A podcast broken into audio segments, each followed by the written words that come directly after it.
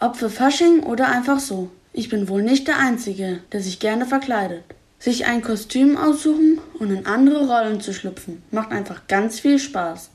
Aber was macht ihr, wenn die Person, als die ihr euch verkleiden wollt, eine ganz andere Hautfarbe hat als ihr? Malt ihr euch dann zum Beispiel dunkel an, wenn ihr eine helle Hautfarbe habt? Viele tun das, auch Erwachsene. Der Ausdruck dafür ist Blackfacing. Wenn ihr das macht, dann wollt ihr dadurch bestimmt niemanden verletzen. Aber aufgepasst. Tahir Della von der Initiative Schwarze Menschen in Deutschland erklärt Blackfacing so.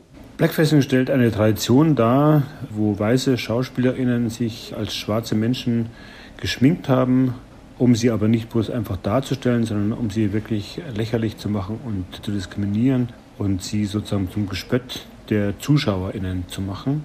Und das kommt aus den USA, diese Tradition, und hat aber auch hier in Deutschland seine Spuren hinterlassen. Und leider findet es bis zum heutigen Tag immer noch statt. Diskriminieren bedeutet, dass jemand einen anderen Menschen schlecht behandelt. In diesem Fall nur deswegen, weil er oder sie eine andere Hautfarbe hat.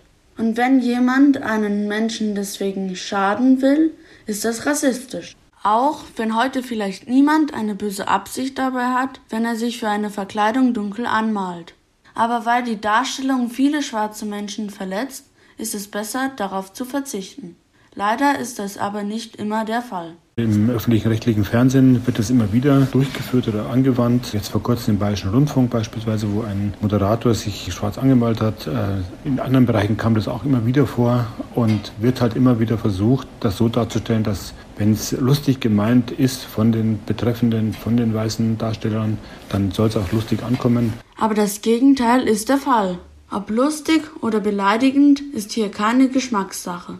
Viele DarstellerInnen und KünstlerInnen rechtfertigen sich damit, dass Blackfacing unter die künstlerische Freiheit fällt.